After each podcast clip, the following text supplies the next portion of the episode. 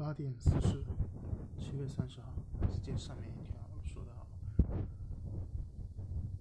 就是最近刷短视频，感受就是发现了两个让我感受比较深的视频吧。第一个是有关于网络上大家询问自己的长辈，说结婚的好处是什么？其实这个问题。基本上没有谁能够给出一个非常有信服力的答案，因为绝大部分真正被问到这个问题的人，其实他们可能都对于婚姻的好处的这件事情的体会。都不深，反而体会更多的可能是它的坏处。所以，即便有的人敢回答，但回答出来的也很没有底气，很表面吧，而且不堪一击。稍微扩展一下，基本上就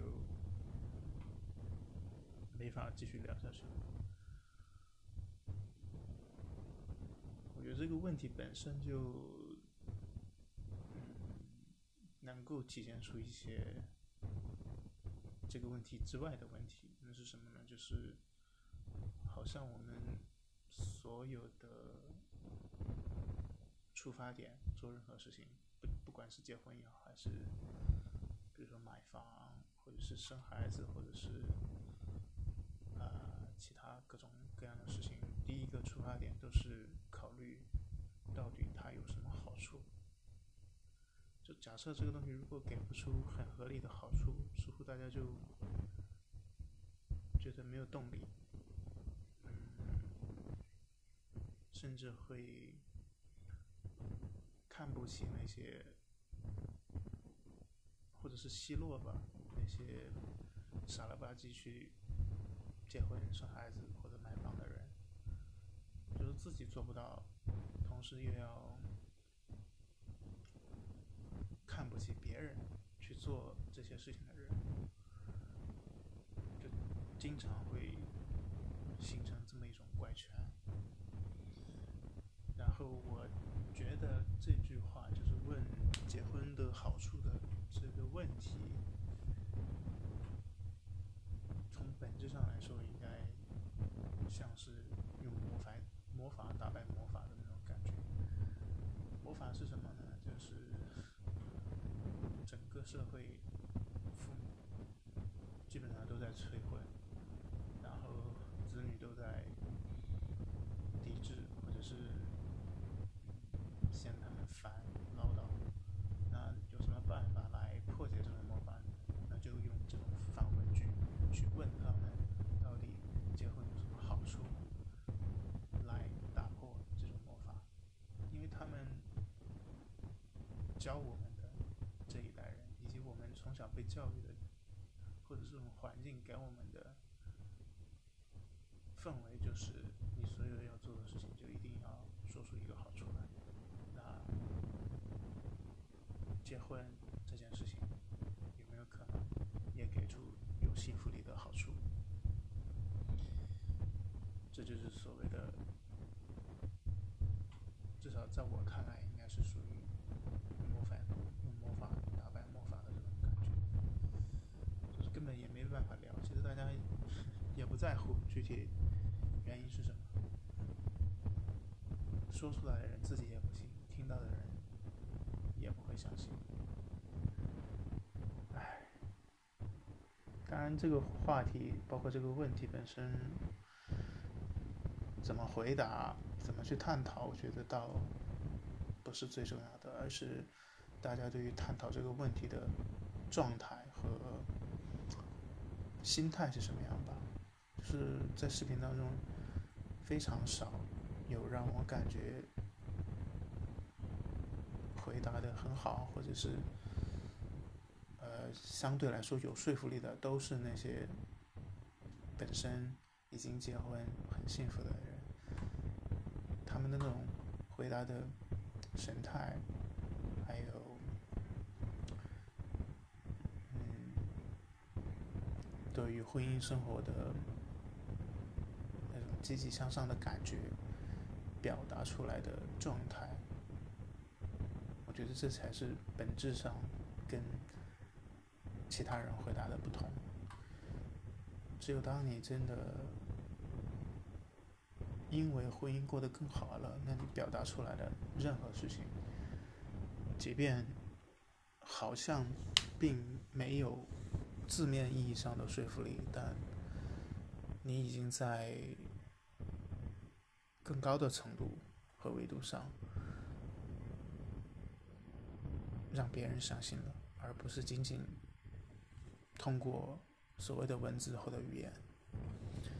就是它是超越文字和语言的一种力量，或者是，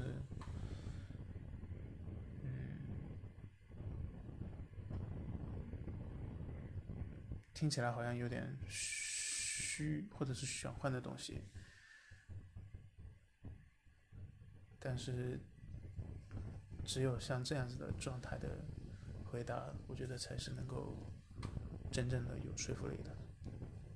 就是让你你能够看到，你能够感受到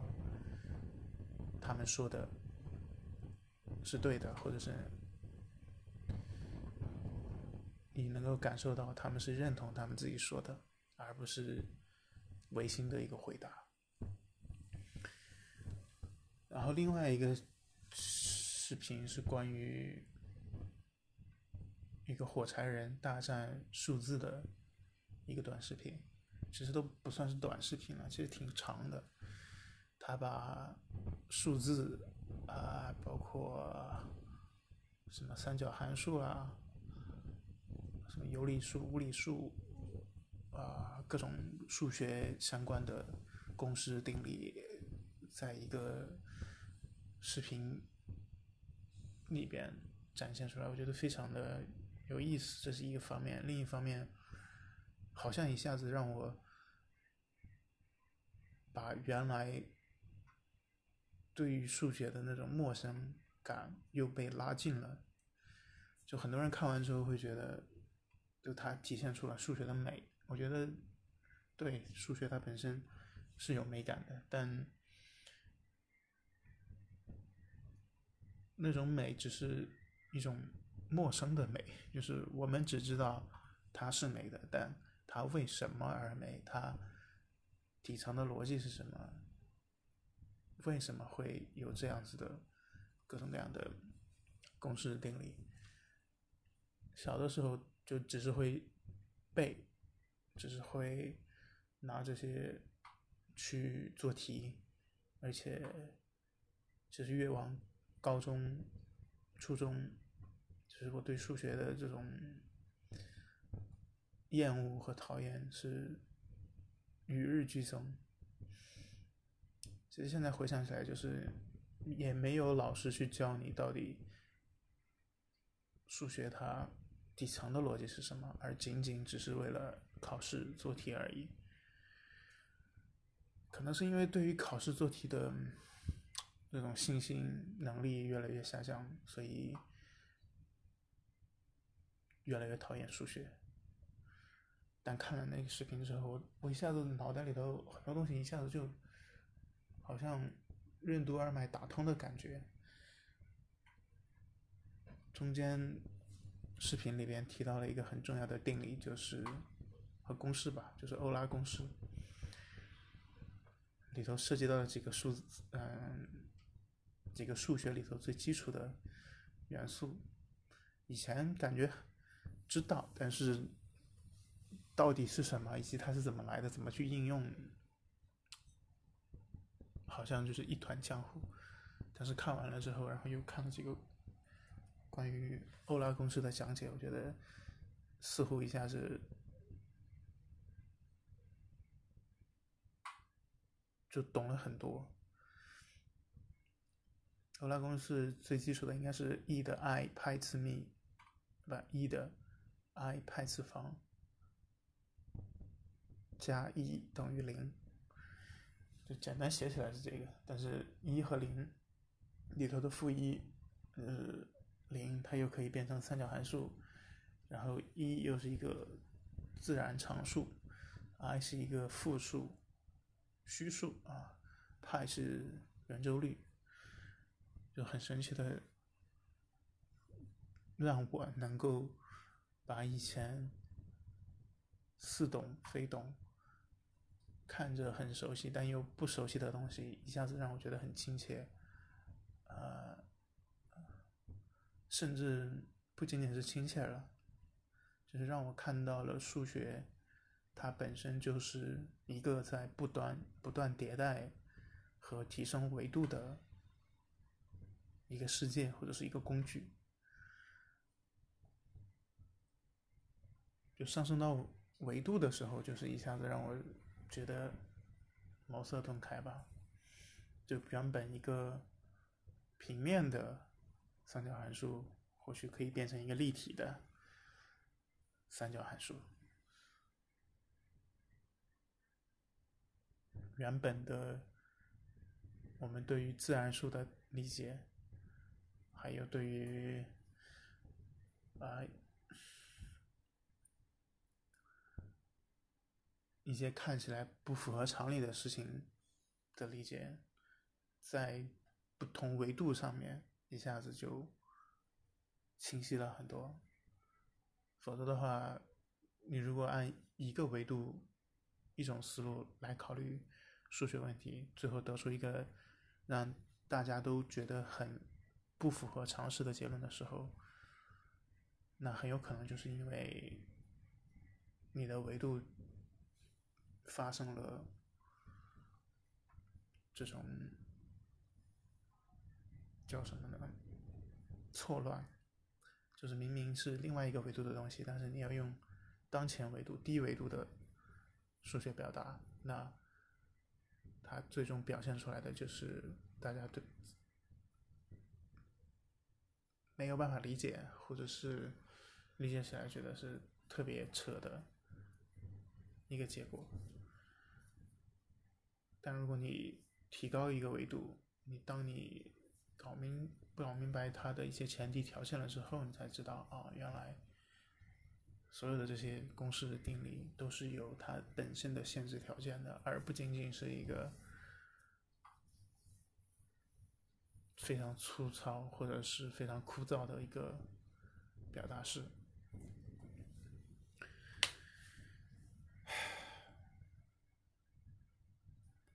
就最近这半年到一年的时间吧，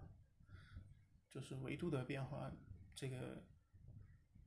认知点确实是我觉得非常让我